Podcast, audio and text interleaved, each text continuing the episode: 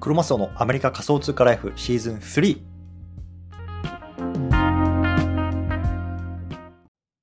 あ、あ、あ、あ、ああ、OK。とい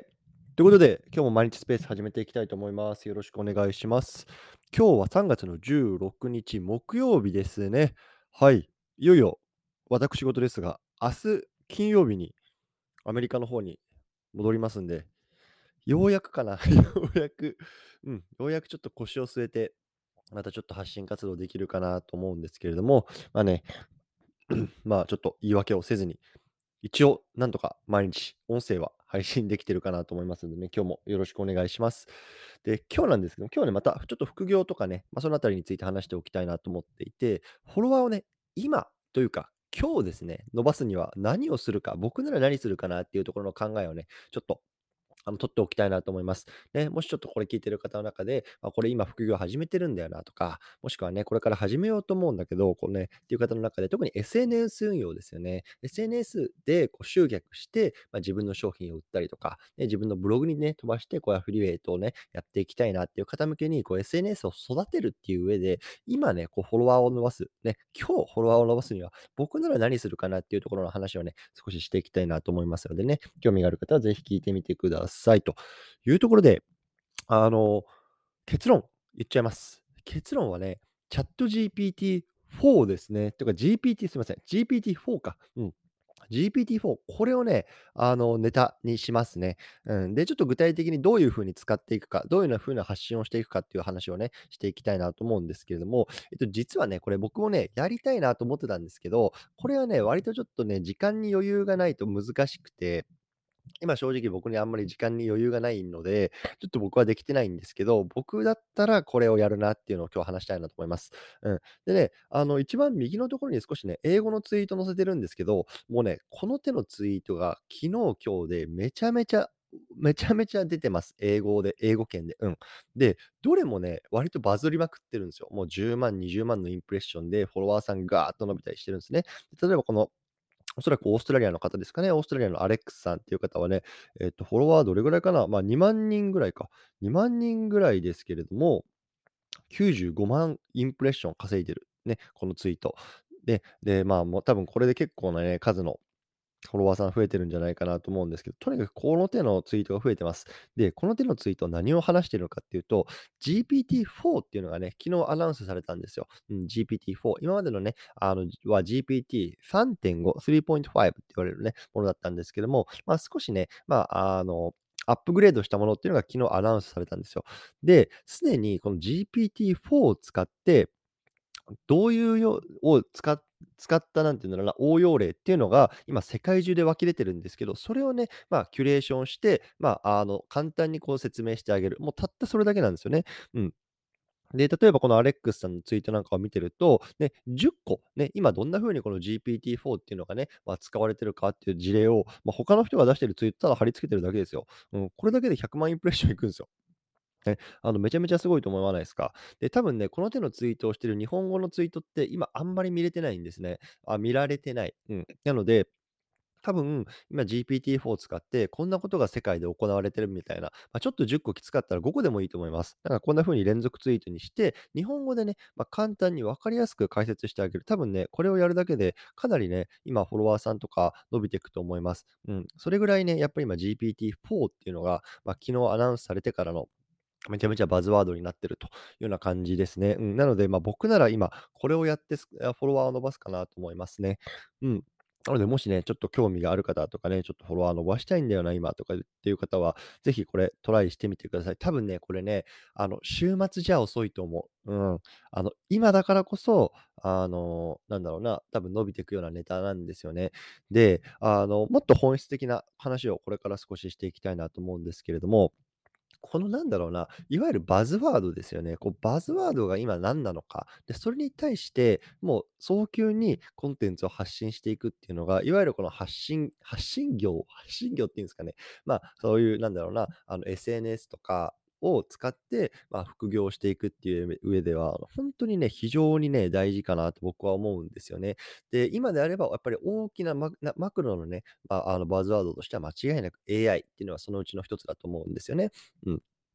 で、その AI の中でも、まあ、あの、チャット GPT なんてさ、もうめちゃめちゃ今日本でもバズりまくってるわけじゃないですか。ね。で、そのチャット GPT の、まあ、根幹となるね、まあ、あの、いわゆるテクノロジーですか。ね。それを、まあ、GPT-4 っていうものがね、これから出てきたと、ね、いうアナウンスがまさに昨日あったので、まあ、この GPT-4 っていうのがね、今現在世界ではバズワードになってるわけですけれども、それをね、まあ、狙いに行く。ね、これをね、なんだろうな、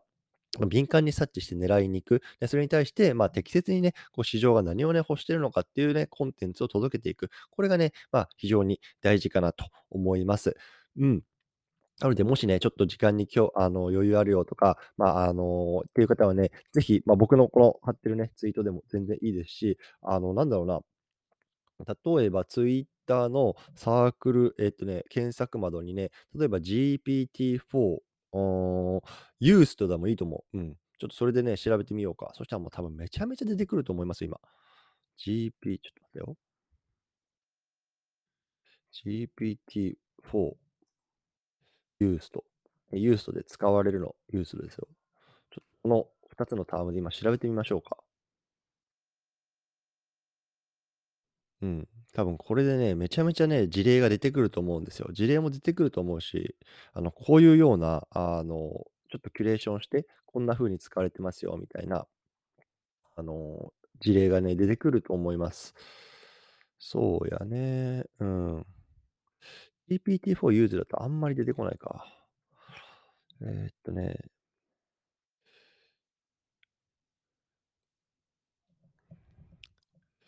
example とかで調べてみようかな。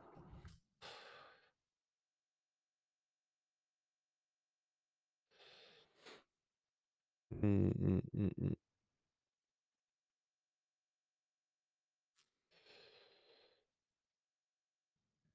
ユーストの方が出てくるかな。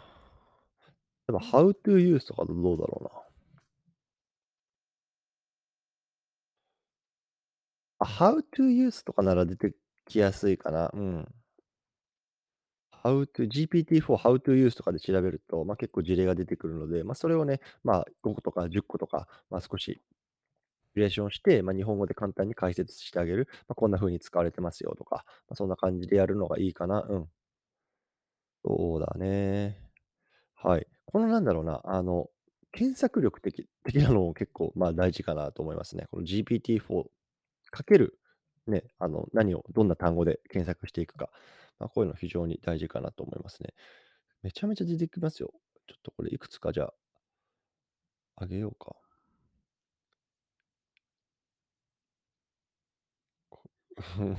これとかも。これとかさ、3つだよ、3つ。3つなんか GPT-3 との比較みたいな感じだね。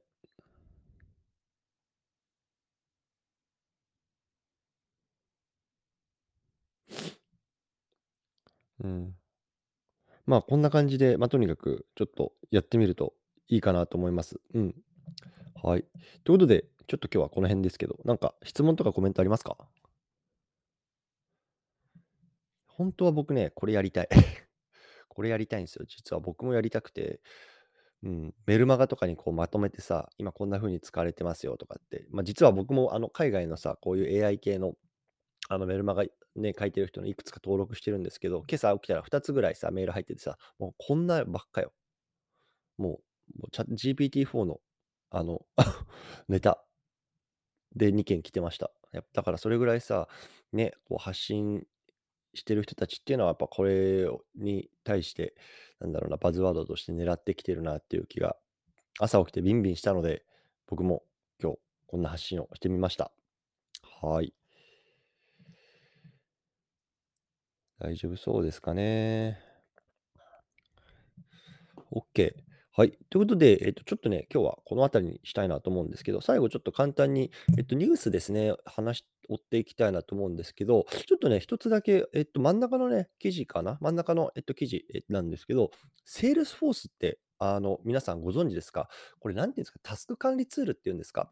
うん、まあ、いわゆるさ、あの Web2 のもうあの大成功した会社ですよね。まあ、あの皆さんのね、働いてる企業会社さんとかでも導入しているところ多いんじゃないですかね。なんかこう自分のタスクをさ、他の人と共有したりとか、まあいろんな使い方できると思うんですけども、あそこの Salesforce が、あの、Web3 プロジェクトをスタートさせましたよっていう記事でしたね。うん。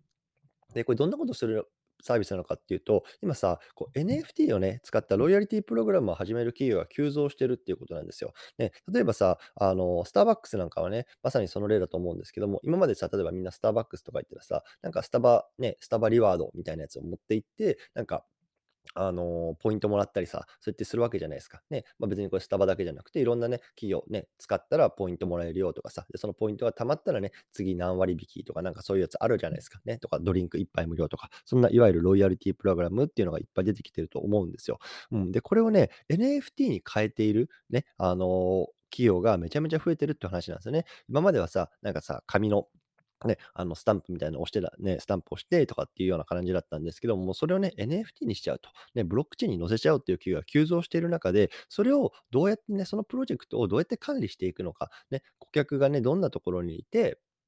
どういう風な NFT を発行して、どんなブロックチェーンに載せてとか、まあ、そういうのをね、こう一元管理できるようなプラットフォームっていうのを、今回ね、この Salesforce っていうのが、あの出しましたよっていうような話なんですよね。で、結構このアパレルとか、なんかそういうようなね、企業さんっていう、ってかそもそも Salesforce ってさ、もうめちゃめちゃさ、あのクライアントとしていろんな企業ね、世界中にあのクライアントとしているわけですけれども、まあ、彼らが、ね、のデータっていうのを、まあ、ベースにして、こういうふうにしたらね、もっといいですよとか、そんなところのツールっていうのをね、まあ、あの、アドバイザー的な感じも含めてるのかな。うん。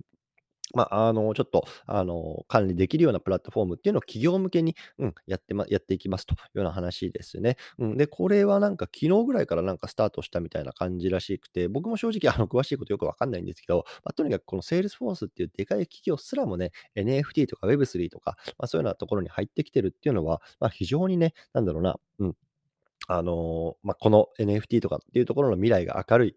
まあ、証拠なんじゃないかなって僕は個人的に思ってますね。うん、やっぱりこれぐらいのさ、ね、もう僕なんかよりもね、もう全然頭のいいさ、ね、世界トップのさ、人たち、企業たちっていうのがさ、やっぱり NFT とかっていうのをね、まあ、あの触り始めた、ね、そこをサポートする機能、えっ、と、サービスっていうのを出し始めたっていうところはさ、いや、もうこれ NFT これは来る来るしかないよねって僕は思ってます。うん。はい。そんな感じでございますね。はい。OK。コメント、ますね。はい、ありがとうございます。トミーさん、チャリンコエンジニア、エンジニアさん、どうもありがとうございます。車沢さん、はじめまして。いつもスペース、あ、すみません。いつもはツイートで拝見しています。スペースは毎日やられますかというところで。はい、ありがとうございます。えっと、毎日やってますよ。やってるんですけど、じゃあちょっと、あれか、少し、あの、リスナーさんも増えてきたので、簡単にちょっと自己紹介兼ねて、あの、話をしますね。えっと、僕は今、アメリカの方にベースとして住んでます。うん、で、普段会社員として働いてるんですけど、まあ、Twitter とか、あとは、まあ、こういうようなポッドキャストとかね、まあ、音声配信とか、あとはこうメルマガなんかを通じて、まあ、AI とか NFT とか Web3 とか、まあ、そのあたりの情報っていうのをね、こう皆さんにお届けしてます。で、えっとね、この3週間ぐらいかな、あの日本の方にね、ちょっと一時的に今帰国してるんですよ。うん。なので、ちょっとね、時間帯がね、もう、あの、読めないもの、読め読めないというか、うん、読めないので、ちょっと固定した時間で、こう、スペースはできてないんですけども、一応毎日はやってます。うん、今日はね、6時40分ぐらいからかな、あの、始めたんですけども、まあ、昨日は例えば7時半とかね、一昨日は8時とか、ちょっとね、あの、時間前後してるんですけども、まあ、朝やってますね。で、えっと、アメリカにね、これから、あの、明日戻るんですけど、アメリカからだと、えっとね、えっと、やっぱ時差があるんで、結構ね、あの、固定した時間でできるんですよ。で、僕がいつもやってるのは、えっと、日本時間の、えっと、10時半かな。日本時間の夜10時半、すみません。夜10時半だったんですけど、あのね、実はアメリカってサマータイムってあるんですよ。サマータイム。またこれね、夏時間って言われて、結構ね、時差が変わるんですね、ガラッと。うん。で、えっと、それでちょっとまた時差の関係で、日本とアメリカの時差が変わってしまうので、多分ね、これからえっと、今後やっていくのは、日本時間の夜9時半かな。日本時間の夜9時半、来週あたりから、うん、日本時間の夜9時半からまたね、あの、その時間に固定して、毎日スペース、あの、再開していきたいなと思います。はい。こんな感じですね。うん。一応ね、今も毎日やってるんですけど、ちょっとね、あの、僕、今、日本に言えないわけですよ。うん。で、実家にね、この家族連れて暮らしてるんですけど、もう狭いさ、あの、両親が住んでるとことかさ、にさ、こう、家族で帰ってきてさ、もう自分の部屋もないしさ、なんか今みたいなところにさ、もう布団敷いて雑魚寝してるわけですよ。うん。そんな環境でさ、なかなかね、こう、決まった時間にスペースをやるっていうのが、まあ、あの、難しいという、あの、言い訳がありまして、ちょっとね、あの、時間固定ではできてないんですけど、今は。ようやくアメリカの方に戻りますんで、そしたらね、と自分の、なんだろうな、あの、ワークスペースとかあるので、そのあたりを使ってね、夜9時半から、うん、1時間、まあ、30分ぐらいかな、うん、毎日やっていきたいなと思います。で、このね、スペースをね、実は、あの、3、3、3点接続してるんですよ。どういう意味かっていうと、まず Twitter のスペースでやってるでしょ、今、生中継。で、あの、これを同時に今ね、あの、スター F でも撮ってますし、あとはポッドキャストの方でも撮ってるんですね。そう。なんで、あの、同じ内容の、例えば、えっと、まあ、これ録音してますけど、あの、Twitter スペースでも聞けるし、スタイフでも聞けるし、Apple Podcast とか Spotify とか、まあ、そんなね、ところでもあの聞けるようにしてますんで、うん、自分のね、あの、好きなプラットフォーム、うん、自分の使ってるプラットフォームであの聞いていただければいいなと思います。で、まあ、個人的には僕はね、あの、ポッドキャストとかスタイフとかのプラットフォームを使って聞くといいかなと思います。というのは、あのね、Twitter スペースって、あの、もちろん生もそうなんですけど、あの、倍速再生できないんですよね。あの、厳密に言うとね、確かパソコンかな？パソコンのウェブウェブからだと倍速再生できるんですけど、あのスマホだと倍速再生できないんですよ。でさ、ノロノロノロノロ僕のさ、声なんてさ、聞きたくないじゃないですか。ね、そしたらど、どどしたらさ、なんか20、10ね、2倍速とかでさ、サクッとね、15分ぐらいで終わらせたいなって方多いと思うんですよ。ね、そんな方はね、ぜひ、あの、スタイフとか、そっちのプラットフォーム使っていただくといいかなと思います。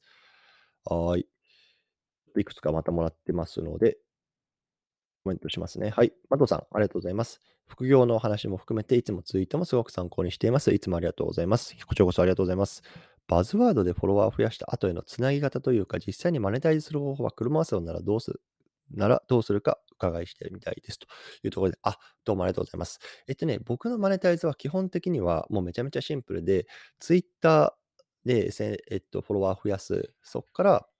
えっと、メルマガに飛ばす。うん。で、メルマガが今もう1700人ぐらいかな。うん。あの、購読者というか、あの、もう無料なんですけど、まあ、登録してくれてる人がいて、で、そこでね、基本的には僕はあの自分の商品を売ります。自分の商品を売りますね。僕は、まあ、あのアフィリエイトはほとんどやってないというか、まあ、ちょっと僕がアメリカに住んでる関係上、日本のアフィリエイトってできないんですよ。うん。別に僕さ、あの、アメリカのさ、なんか商品とかさ、アメリカのなんか英語の商品とかって別に日本の皆さん興味ないでしょ。だからアメリカのアフィリエイトやってもしょうがないんで、基本的には僕は自分の商品を、まあ、作って、いわゆる情報教材みたいなやつですね。うん。それをまあ売るようにしていって、それをね、まあ、メルマガを購読してるくださる皆さんに売るような感じですね。うん。で、ここもやっぱりキーポイントで、結局僕も今1万ね、あの2000人弱ぐらいのフォロワーさんがいますけど、多分このフォロワーさんって、めちゃめちゃね、勉強意欲のある方もいれば、まあちょっとね、あのとりあえずフォローしていこうかなっていうね、結構ね、幅があると思うんですよ。やっぱその幅がね、あのいわゆるその商品を売った時のクレームとか、まあ、ちょっとコミュニケーションが高くつくようなね、方に売売っちゃうと、自分もね、相手も時間を無駄にしてしまうし、疲弊してしまうと思うんですよね。で、一方で、まあ、そっからわざわざ僕のメルマガを登録してくださってる方々っていうのは、もう間違いなく、ね、あの、こういう分野を勉強したい、ね、クロマスオから何かを学びたいっていうような意欲的な人間であって、まあ、そういうような方々っていうのは、意外とね、意外意外とっていうか、確実に、その、ただのフォロワーさん、ね、ツイッターでただフォローしているっていうような方々よりも、まあ、リテラシーが高かったりとか、あとはなんだろうな、まあ、そういうようなコミュニケーションが低くて済むような方々が多いんですよね。そうなので僕はやっぱり、まあ、そういうようなところのリスクヘッジとか、ね、も含めて、あの基本的にはメルマガを購読してくださっている方々が、まあ、あの気持ちよくね、あの僕の教材っていうのを使っていただけるような、っていうようなところを意識して売ってます。うん。なので、まあ、いわゆるなんだろうな、メルマ、エルスペテップみたいな感じですよね。うん。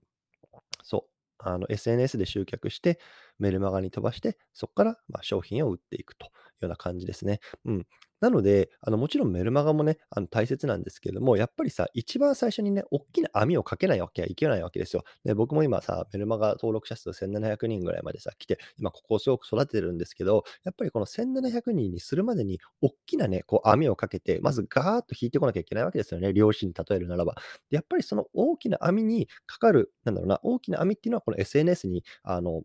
存在してるわけですよ。ね、これは別に Twitter だけじゃなくて、ね、Instagram でも TikTok でも何でもいいと思うんですけど、やっぱりここで1万人とか3万人、5万人っていうような大きなね、なんだろうな、あの、魚、大きな魚というか、大量のまずさ、魚をこの網にかけておくわけですよね。で、そこからさ、ね、あの、その網の穴からさ、ね、逃げていっちゃうような層もいればさ、まあ、そのまま残ってくれる層もいるし、で、今その残ってくれてる層っていうのが僕の中でのその1700人っていうね、まあ、この僕のメルマガをね、登録してくださってるね、大切な皆さんなわけですよ。うん。なので、まずやっぱり大きな、ね、あの 網にあの引っ掛けていくっていう意味でも、この SNS を伸ばあの伸ばすっていうのは非常に大切なことだし、その SNS を伸ばす上でも、このバズワードを狙うっていうやり方っていうのはね、僕は非常に大切なことだなと思っていますというような話ですね。ちょっとめちゃめちゃ長く喋っちゃった。ごめんなさい。はい、こんな感じですね、またさん。もし追加であればコメントくださいね。はい、ありがとうございます。S さん、ありがとうございます。おはようございます。バズワード、インプレッションとフォローへの影響、学びになります。日本滞在お疲れ様でございました。ご安全に渡米なさいますように。また、今後は夜配信なのでしょうかというところで、ありがとうございます。うん、今後はね、夜配信します。日本時間の夜ですね。だから僕の朝、うん、日本時間の夜、うん、9時半から10時半ぐらいに、うん、あの配信していきたいなと思います。はい、ありがとうございます。えー、っと、あとは、トミーさん、チャリンコエンジニアさん、追加ですね。ありがとうございます。ありがとうございます。夜の時間だと毎日聞けそうなのでお邪魔させてもらいます。僕も IT 系の情報は興味あります。実は初めて拝聴させていただいたのは昨日でしたというところで、いえいえ、こちらこそ聞いていただきありがとうございます。うん。あのね、さっきも言ったんですけど、あの生放送きつかったら、ぜひね、あの録音聞いてください。ね、あの夜生放送でもさ、あの翌朝、ね、スタイフとか、ポッドキャストとかで聞いていただければさ、まあ全然情報キャッチアップできると思いますんで、うん、ぜひ自分の時間を大切にしてください。ありがとうございます。えっ、と、あともう一つ来てるかな。はい、ありがとうございます。流星さん、ありがとうございます。おはようございます。僕自身ずっと AI やってきて、クロマスオさんの AI 発信すごく有益で方向性として近いので参考にさせてもらっています。今後も楽しみにしています。というところで、どうもありがとうございます。あ、そうなんですね。流星さん、AI×Web3 とかめちゃめちゃもうこれバズワードアカウントじゃないですか。めちゃめちゃいいと思います。うん。はい。ね、この医療 AI×Web3 で、医療 AI とかって、あれかな、発信している人他にいるんですかね？多分いないのかなっていう気がするんですよ。わかんない。ちょっと僕はこの医療 AI の分野を全然知らないのであれなんですけど、だから多分この医療 AI がこれから伸びるときに、多分この流星さんが取ってるポジションっていうのが間違いなく効いてくるはずなんですよね。うん。で、まあ、ちょっとこれ、ちょっと余談ですけど、僕はやっぱりそのポジションを取るっていうのを非常に大切にした方がいいと思ってるタイプの人間です。うん、これはまあ SNS の発信において。うん、で、やっぱり一度そのポジションを取ると、もうね、めちゃめちゃ強いんですよ。うん、あの自分がそこのね、なんだろうな、ポジションを離れたとしても、そこで自分についてきてくれるファンっていうのがね、まあ、同じようについてきてくれる、まあ、そんな、あのポジションがあるんです。だから、その僕も今、ちっちゃなコミュニティを自分でやってるんですけど、そこの皆さんに今言ってるのは、とにかく、あの、ポジションを取りに行きましょう。何でもいいんで、うん、ポジションを取りに行きましょうっていう話をしてます。で、じゃあ一つ分かりにくいと思うので具体例を出すと、僕がどんなポジションを取ったのかっていうと、僕は去年の10月から NFT、特に海外ですね、のニュースに関して毎日毎日連続ツイートをしてたんですよ。うん、で、当時はそれやってる人全然いなかったんですね。今めちゃめちゃ増えてますけど。で、僕が取ったポジションっていうのは、海外の NFT トレンドを連続ツイートする人っていうポジションを取ったんですよね、うん。海外の NFT のトレンドを連続ツイートする人っていうポジションを自分で取りに行きました。で、まあ、そんなんさ、当時さ、やってる僕は1000人ぐらいしかフォロワーがいなかったんで、ね、あの全然 SNS の知見とかもないけど、とりあえずこんな風にしたら当たるんじゃないかなっていうような、まあ、なんだろうな、あの、当たったらラッキーみたいな感じで、そのポジションを取りに行って、毎日毎日やってたんですよね。で、最初全然伸びなかったけど、ね、あるところ、時を境にぐーっと伸びていって、まあ、3ヶ月で1万人ぐらいのフォロワーまで行ったんですね。そう。なので、このね、あの、ポジションを取りに行くのっていうのは非常に大事かなと思います。で、僕も今さ、正直ほとんど NFT に関する連ツイってしてないんですけど、でもね、あの、今回、まあ、日本に滞在してる間に、まあ、いくつか、こうなんだろうな、あのこの界隈の方々とお会いできる機会っていうのをいただいたんですけど、やっぱりね、そこで言われるのが、あ、連追の人ですよねっていうところをね、言われるのがすごく多かったんですよね。で、僕自身は、やっぱりあんまりそこをなんだろうな、うん、そんなに自分に対して、自分が連追の人っていうイメージがそんなに強いっていうのは、まあ、正直予想以上でした。うん。でもやっぱりね、あの、この、なんだろうな、あの、ポジションを取りに行けたからこそ、今ね、あの、他のことで連続ツイートしても読んでくださる方がいるし、僕がこの AI の情報を発信していくよって言ってもね、まあ、あのなんだかんだこう読んでくださってる方とかっていうのもね、まあ、いるんですよ。うん。だからその、まずこう、ポジションを取っちゃう。で、今回、流星さんの場合だと、もう、あの、医療、AI に関する、医療に関する、すみません、医療に関する AI ですよね。まあ、このあたりをこう SNS で発信してるのはもう、まず俺だよというようなところのね、ポジションを取っちゃうと、ね、めちゃめちゃ強いと思いますね。うん。はい。こんな感じです。ありがとうございます。いや、ちょっと今日10分ぐらいで サクッと終わろうかなと思ったんですけど、なんだかんだ30分ぐらい喋っちゃうんだよな。はい。ということで、他なんかコメントあったら残してくださいね。ちょっと最後告知しますね。また告知なんですけど、スペース対談、最近ちょっと力を入れてるっていう話をあの至るところでしているので、スペース対談の告知をまたあの皆さんの脳内に入れていきたいなと思うんですけれども、あれ、これ聞こえてるかな？大丈夫かな？あれ、ちょっと、なんかインターネットが切れてるかな？大丈夫かな？聞こえますかね ?OK。はいはいはい。で、えーっとね、対談日程、えー全部日本時間で話します。まずね、えっと、3月の23日、ニックさんっていう方とあの対談させていただきます。これ、えっと、Web3 とか、えっと、NFT、AI、そのあたりの話をざっとしていきます。で、えー3日後、3月の26日ですね、般若の川島さんっていう芸人さん、皆さんご存知でしょうか？ね、あの、おられると思うんですけれども、般若の川島さんとスペース対談させていただきます。まあ、ちょっとこのあたりの経緯っていうのは、まあ、あの、昨日のスペースでも話してるんですけど、ざっくり言うとね、今、あの、般若の川島さんがちょっと NFT の方に入っていきたいと、でもね、全然わからないから、まあ、この界隈の、人たちと、ね、あの、100人ね、スペース対談するっていう企画をね、ご自身でされてるんですけれども、僕が今5人目かな、うん、昨日ね、あの、あったんですけど、4人目が、まあ、あのそのバトンタッチをしていくっていうような、ね、企画なんですけど、まあ、僕の方にバトンが回ってきたので、3月の26日は、えっと、般若の川島さんと対談をします。うん、で、まあ、あのやり方っていうか、方式としては、まあ、川島さんがこう全然ね、NFT 界隈のことを知らないので、まあ、僕に対してなんだろうな、まあ、質問してくるような、まあ、やり方なのかな。うん、ちょっとこんな感じだよっていうのをちょっと出しときますね。昨日ね、実はあったんですよ。昨日あったから、これを、昨日はね、奥天さんっていう方が、うん、あのーやってたかな。あれ、どこかな？えっと、あれ、出てこねえわ。これ多分まだ聞けるようになってるよ。OK、これか。はい。今、ちょっとツイート貼りましたけど、こんな企画を今やっていて、昨日は奥天さんだったんですけど、次は3月26日は僕で、また僕が次の方にバトンを渡していくっていうような、100人やるらしいですよ、これ。そう、そんなところ、ことをやってきますんで、ぜひね、興味がある方、聞いてみてください。これまだアナウンス流してないのですけど、あの、また流したら、あの、行ってきますね。はい。で、えーっとね、こっから怒涛なんですよ。3月26日川島さんでしょ？で ?27 日、ゆうパパさん、ね、えっと、ボイシーパーソナリティもされてて、どっちかっていうと NFT っていうよりも、まあ、資産運用全般ですかね。あの、米国株投資とかさ、まあ、そのあたりとかも含めて、で、いわゆるファイヤーですよね。まあ、これもね、数年前バズワード化してて、最近あんまり見ないなって気がするんですけど、まあ、ファイヤーしたゆうパパさんとちょっと、まあ、海外移住かな、テーマは。うん、僕もアメリカに住んでますし、ゆうパパさんもヨーロッパに移住しているので、まあ、そのあたりのテーマ、ね、資産運用かける海外移住。ね、NFT の話もちょっとみたいな感じで少し話したできたらいいなと思ってます。これもちょっと告知しないといけないなと思うんですけど、そのあたりやります。で、28日はロマコ様ですね。まあ、NFT 界隈で知らない方、あんまりいないかもしれないですけど、あの、罵りロマコさんですね。あの、方と僕は対談をします。で、31日、とちさん、ね、えっと、ずっと守ずっと守るっていうね、プロジェクトを4月にリリースする、まあ、あの方、この方もボイシーパーソナリティされてますけれども、とちさんと対談させていただくことになりました。うん。これもまだ通知来てないかな。うん、なので、このあたりも、これはとちさんから発信されると思うんですけど、また、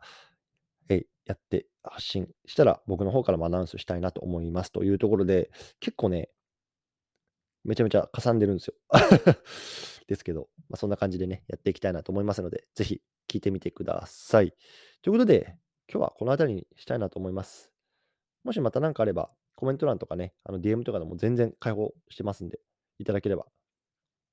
と思いますんで、一緒に頑張っていきましょう。はい。ということで、今日この辺りにしたいなと思います。ご清聴いただきどうもありがとうございました。失礼します。